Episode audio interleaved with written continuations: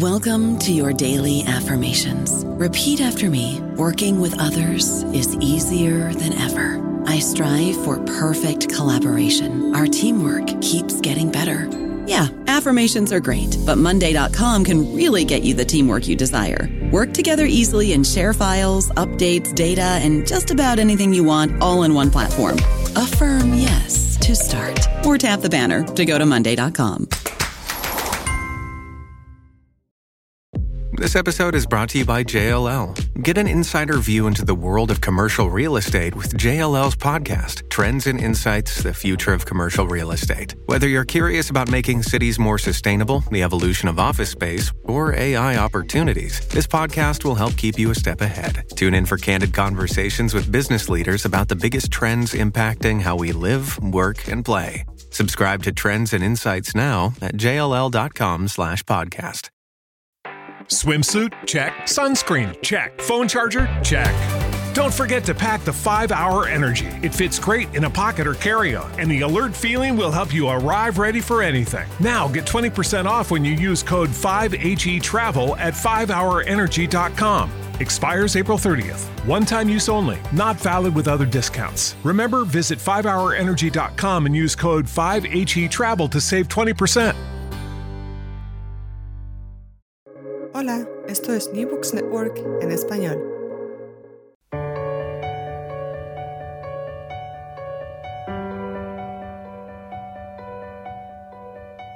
Todo comenzó ayer.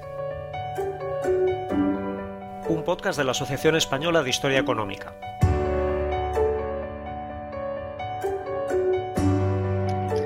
Hola, ¿cómo estáis?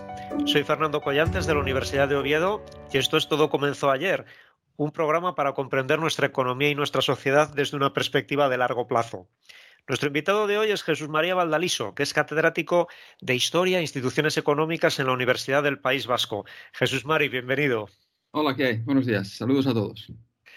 Jesús María Valdaliso es, además de un especialista en la historia económica del País Vasco, uno de nuestros grandes expertos en el campo de la historia empresarial y, la historia de los sistemas de innovación. Entre sus muchos libros encontramos Los navieros vascos y la marina mercante en España, 1860-1935, La familia Aznar y sus negocios, 1830-1983, BBK, 1907-2007, y en colaboración con Santiago López, Historia Económica de la Empresa. Ha sido presidente de la Asociación Española de Historia Económica y hoy está con nosotros para hablar sobre su último libro, escrito junto con su compañera Elena Catalán. Se titula Historia del Parque Científico y Tecnológico de Vizcaya, 1985-2020, y acaba de publicarlo el Servicio Editorial de la Universidad del País Vasco. Jesús Mari, quizá lo primero sería situar a nuestros oyentes en el País Vasco a la altura de 1985, cuando comienza vuestra historia, eh, porque, claro, hoy la economía del País Vasco es una referencia en España, en Europa, pero hacia 1985 se enfrentaba a una crisis industrial durísima de la que otras regiones españolas y europeas de características similares tuvieron grandes dificultades para, para sortear. Sí, sí, efectivamente. Eh, en aquel entonces se estaba iniciando un proceso de reconversión eh, en el País Vasco de sectores como el acero, astilleros, bienes de equipo, que eran sectores muy, muy importantes en, en la economía vasca y en, en, la de Vizcaya en particular. Y junto a ellos otros sectores más pequeños también estaban pasando por dificultades, como las armas, la máquina herramienta, el papel y otros. Y a este proceso de, crisis muy dura de una región, de una antigua región industrial especializada en, en, sectores maduros, había que añadir, en el caso vasco, el impacto muy negativo del terrorismo sobre la actividad empresarial, eh, sobre las relaciones laborales y sobre la inversión de capital extranjero, sobre las inversiones exteriores. Lo que sucedía es que se estaban literalmente cayendo, cerrando decenas, por no decir centenas, de empresas. Y hay muchísimas anécdotas en ese sentido. Y en ese contexto, lo que hace el, nuevo gobierno vasco, desde el Departamento de Industria, es poner en marcha una estrategia industrial que trata de conservar el tejido industrial existente o lo que pueda salvarse del tejido industrial, pero transformándolo por completo. Se trata de, de cambiar todo para seguir haciendo más o menos lo mismo. Es una estrategia explícitamente industrial. Y en esa estrategia, uno de los apartados más importantes de esa renovación o modernización tecnológica de la industria vasca son los centros tecnológicos y el parque tecnológico de, Zamudio, que es del que vamos a hablar ahora. Hablemos entonces acerca de este parque. Se crea el 30 de septiembre de 1985 en Zamudio, como nos has dicho, un pueblo próximo a Bilbao. Eh, lo crean el gobierno vasco y la Diputación Foral de Vizcaya. Y, y, esto es algo, estos parques tecnológicos es algo de lo que hoy se habla mucho, pero en su momento era algo prácticamente inaudito.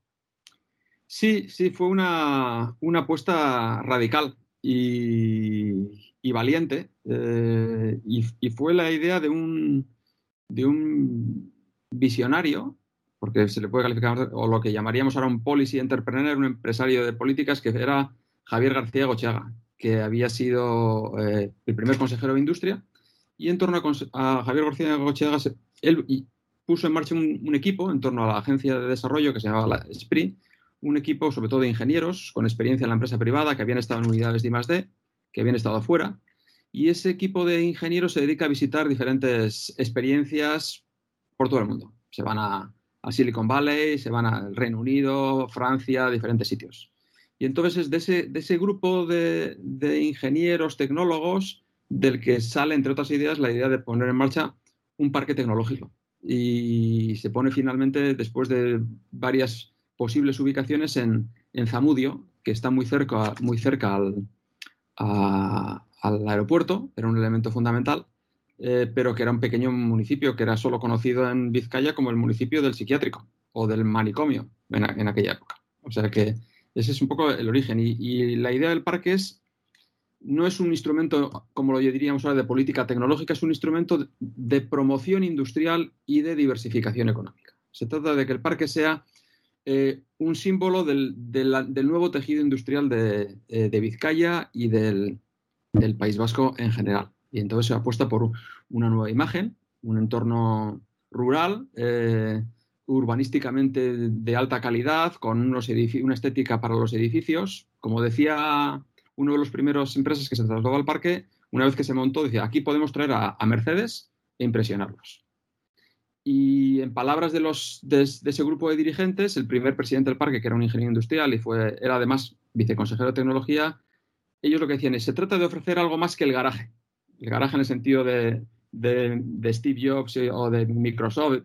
Se trata de ofrecer algo más que el garaje a las empresas industriales y a las empresas tecnológicas que se están, que se están creando. También en aquellos momentos se piensa, vamos a intentar facilitar la colaboración con la universidad y vamos a intentar poner juntos, porque en aquella época, en el 85, las tecnologías de comunicación no son las de ahora, vamos a intentar poner juntos al mayor número de tecnólogos, de ingenieros y de científicos posibles, porque pensamos que de esa proximidad pues van a surgir sinergias y efectos positivos eh, derivados de la, de la, colaboración.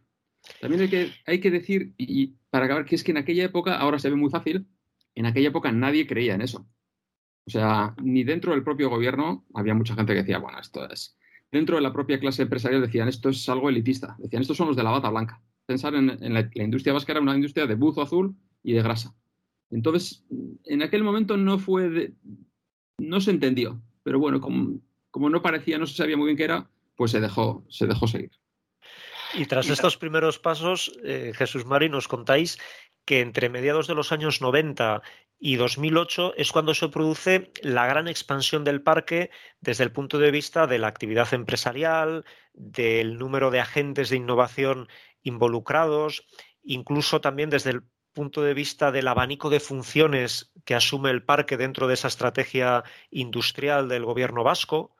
I don't know about you, but I'm very busy and I don't have a lot of time to cook. That's why I subscribe to Factor. Eating better is easy with Factor's delicious, ready to eat meals. Every fresh, never frozen meal is chef crafted, dietitian approved, and ready to go in just two minutes. You'll have over 35 different options to choose from every week, including Calorie Smart, Protein Plus, and Keto. These are two minute meals. Factor meals are ready to eat and heat, so there's no prepping, cooking, or cleanup needed. They're flexible for your schedule Get as much or as little as you need by choosing your meals every week. Factor is the perfect solution if you're looking for fast, premium options with no cooking required. Sign up and save. We've done the math, and this is important. Factor is less expensive than takeout, and every meal is dietitian approved to be nutritious and delicious. Head to factormeals.com slash NBN50 and use code NBN50 to get 50% off. That's code NBN50 at factormeals.com slash NBN50 to get 50% off. Sí. A ver, eh, los promotores del parque eh, insistieron mucho, eh, y es cierto, porque eso es la experiencia de parques exitosos en, en, otras partes del mundo, dice lo mismo, que se necesitan entre un periodo mínimo de 10-15 años de maduración para que, el, para que cualquier parque pueda echar a andar sin problemas, en todos los sentidos, de que se asiente como instrumento de localización, de que sea, de que más o menos se autofinancie, todas las variables. Entonces, bueno, pues más o menos ese, ese periodo se, se, empieza a ver hacia mediados de los años 90. Eh, en términos de empresas, eh, ya se empiezan hacia mediados de, de, hacia 1995 ya hay un número en torno a 50 empresas instaladas, algunas de ellas importantes, algunas de ellas símbolo de la nueva industria que estaba surgiendo en Vizcaya. En particular, me gustaría destacar dos. Indelec, eh, que es una apuesta de, en, en, en, telefonía, que luego será Sony Ericsson, y ITP, en, la industria aeronáutica. Pero por detrás, ellas son, son, un poco los símbolos de dos grandes empresas que apuestan por el parque eh, y que arrastran a, a, otra serie de proveedores. Pero junto a ellas aparecen muchas otras empresas de ingeniería, de electrónica, de TICs, y por supuesto todos los centros tecnológicos que estaban siendo apoyados por, por el gobierno vasco y por la política científica del, gobierno vasco se instalan en, en el parque eh, para esas fechas. Eh, más o menos hacia finales de, de los años 90, eh, además de, de éxito como, como, asentamiento, el parque ya empieza a arrojar números positivos. O sea, no, no, no supone eh, un esfuerzo presupuestario de las administraciones, sino que eh, las, las, cuentas empiezan a, arrojar cifras positivas y luego hay una lista de espera para acceder al parque, porque se ha sentado como, como un, un símbolo de, de, la nueva Vizcaya y del, del, nuevo País Vasco, pero también es eh, considerado por todas las empresas como un emplazamiento de calidad y distintivo. Y, y, se ha pasado de una época en la que nadie conocía que era eso a, una, a otra en la que todas las empresas quieren ir allí hay una lista de espera y hay que rechazar a muchas ofertas. Porque ellos, eh, sí, lo que sí se hizo fue, no todas las, las empresas que quieren eh, entrar en el parque tienen características como para, para que sean admitidas. Y se, se, quiere preservar el contenido de empresa tecnológica o con un componente tecnológico importante. Y después está ya la gran recesión. Eh, a partir de 2008, ¿cómo de duro es su impacto para el parque y en general para la estrategia industrial que encarna el parque? Eh, bueno, la recesión no, es, no afecta especialmente a las, a las empresas del parque, eh, o afecta en mucha menor medida que a la media de las empresas eh, del País Vasco, teniendo en cuenta que el País Vasco es un sector o es una región que en general capea la recesión mejor que otras regiones del país. Y las razones de esto, volviendo a las empresas del parque, es que eran empresas mucho más intensivas en I+D, mucho más propensas a innovar y mucho más internacionalizadas. Entonces, algún medio de comunicación de la época calificó a, a, los parques vascos como los oasis de la crisis, porque realmente en términos de empleo, en términos de facturación, no se vieron excesivamente afectadas. Y lo que, lo que está sucediendo en los años inmediatamente anteriores a la crisis y durante la crisis es que el parque sigue con, con una estrategia de esas de medio y largo plazo, pues en la estrategia de biociencias, de crear un polo de biociencias importante, la estrategia de expandirse hacia, hacia la universidad y crear, abrir un campus científico eh, al lado de la Universidad del País Vasco en, en Leioa y otra serie de proyectos. O sea que en ese sentido, eh, podríamos decir que el parque no solo resiste y resiste bien a la crisis, el parque. Cuando hablamos del parque hablamos sobre todo de las empresas y de los centros que están allí. Eh, y que además reacciona y pone en marcha nuevos proyectos. A la hora de hacer balance de estos 35 años de historia, seleccionáis 24 variables y llegáis a la conclusión de que en hasta 17 de ellas los resultados del parque han sido muy positivos. Eh, ¿Cuáles piensas que son las empresas o, sectores que mejor ilustran este éxito? Nos has hablado de telefonía, aeronáutica, biociencias. Eh, bueno, eh, las variables, el ejercicio de, selección de variables se ha hecho en función de, las diferentes funciones que el parque va asumiendo a lo largo de la historia, que es algo que antes me has preguntado, que asume nuevas funciones. Nosotros hablamos, distinguimos entre un parque 1G, un parque 2G y un parque 3G, eh, jugando un poco con, la tecnología de comunicación. digamos que, el parque ha mutado hacia un parque 2G y empieza a asumir funciones de promoción de la innovación, de bio, eh, incubadoras de empresas bio o de otro tipo de empresas, promoción de la, actividad empresarial y, luego prosigue hacia, hacia otras funciones. Digamos que en general, sintetizando el parque pasa de ser una infraestructura tecnológica, sobre todo de, suelo, a un ecosistema de innovación. Eso es lo que le dicen sus promotores, les gusta mucho decir, pero en realidad yo creo que, que van por ahí los, los tiros. Sectores, pues en, Vizcaya, electrónica, ingeniería, BIOS y centros y, centros y unidades de I+.D. Pero igual, más que hablar de sectores, quizás sería interesante hablar de características de empresas, que eso es algo que siempre se ha cuidado aquí. Y, por ejemplo, para el lector, para que tenga unas cifras medias eh, del último quinquenio, 2015-2020, si comparamos una serie de indicadores de, de I +D de las empresas de los parques vascos, que hay, además del de Vizcaya, hay otro en Vizcaya, en Guipúzcoa y otro en Álava. Con la media de las empresas de los parques españoles nos encontramos con que son más grandes las de los parques vascos por facturación y por empleo. Invierten más del doble de la media en I D respecto a la facturación, un 10% los parques vascos, un 4% los parques españoles, y tiene más plantilla dedicada a la I D. Un 30% de sus empleados son I D frente a un 20% que es la media de, los parques españoles. Entonces, digamos que, que hay una apuesta clara por, por la I y por la innovación, por dedicar recursos sistemáticamente y personal a ese tipo de trabajo. Yo creo que eso explica las razones del éxito. Más que. Quiero, sí, quiero terminar precisamente planteándote esta pregunta, que es la pregunta del millón. ¿Cómo se explica este éxito? Porque hasta ahora parece todo muy fácil, eh, pero lo cierto es que en el tiempo que ha pasado desde entonces se han creado parques de este tipo en otros lugares en España con inversiones públicas en muchos casos también bastante considerables y sin embargo no parece que en todos ellos se hayan registrado unos resultados tan positivos. Vale, ahí hay dos cuestiones. Una es la fácil, que es responder a por qué eh, el Parque de Vizcaya, digamos que es un éxito relativo respecto a algunos otros parques españoles. Y la complicada que es eh, cuáles son las razones mm, de éxito en un mundo global como, como actual. Voy a responder a la primera. A la segunda espero que responda, y de esto hago publicidad, el, conferenciante invitado al congreso que vamos a celebrar en la asociación en Bilbao en el próximo septiembre, que es Dan Brednich, que tiene un libro reciente, Innovation in, Real Places, que ha recibido varios, varios premios y que es un conferenciante, yo lo he visto alguna vez, eh, espectacular y que habla de eso. Eh, ¿Por qué no puede haber eh, mil Silicon Valley repartidos por el mundo? Yendo a los parques. El resto, pues a los que escuchen el podcast, que vayan al Congreso de Bilbao yo creo que hay cuatro explicaciones o hay cinco factores que explican eh, el relativo éxito del, Parque de Vizcaya. La primera es lo que se llama dinero paciente y continuado, o sea, un compromiso continuado de los diferentes gobiernos, con independencia del color político, eh, en torno al, parque, sostener eh, financieramente el parque, sobre todo en los primeros años en los que se necesita más dinero y en el que las, los resultados no se van a ver. Es muy difícil pedirle a un político eh, que espere resultados a 10, 15 años, cuando están preocupados por las siguientes elecciones. Pero bueno, eso es un elemento. El otro, que haya un cierto consenso social y político alrededor del parque. No digo que no haya habido problemas y que ha habido a veces enfrentamientos entre, los, entre algunos partidos y en el Parlamento, pero ha habido un, consenso político que se ha ido eh, extendiendo a medida que el parque se veía que, que daba buenos resultados. En tercer lugar, un modelo de negocio original.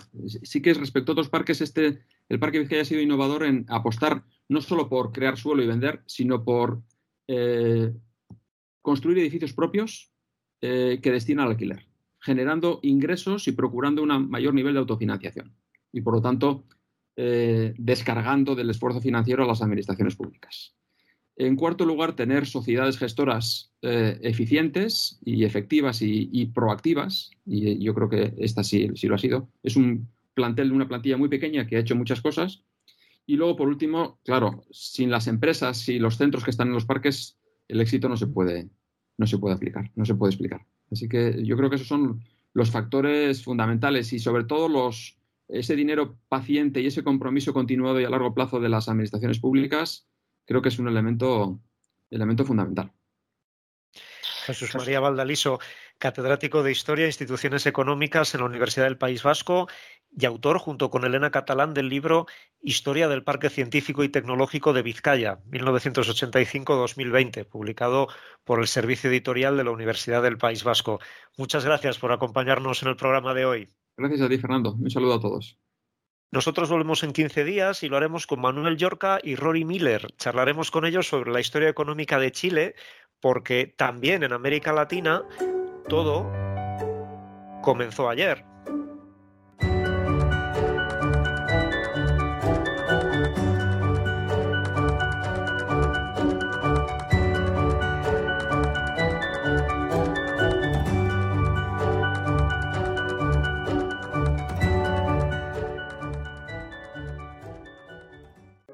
Gracias por escuchar New Books Network en español.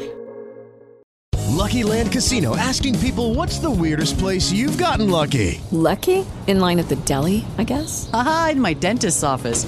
More than once, actually. Do I have to say? Yes, you do. In the car before my kids' PTA meeting. Really? Yes. Excuse me, what's the weirdest place you've gotten lucky? I never win and tell. Well, there you have it. You can get lucky anywhere playing at LuckyLandSlots.com. Play for free right now. Are you feeling lucky? No purchase necessary. Void where prohibited by law. 18 plus. Terms and conditions apply. See website for details.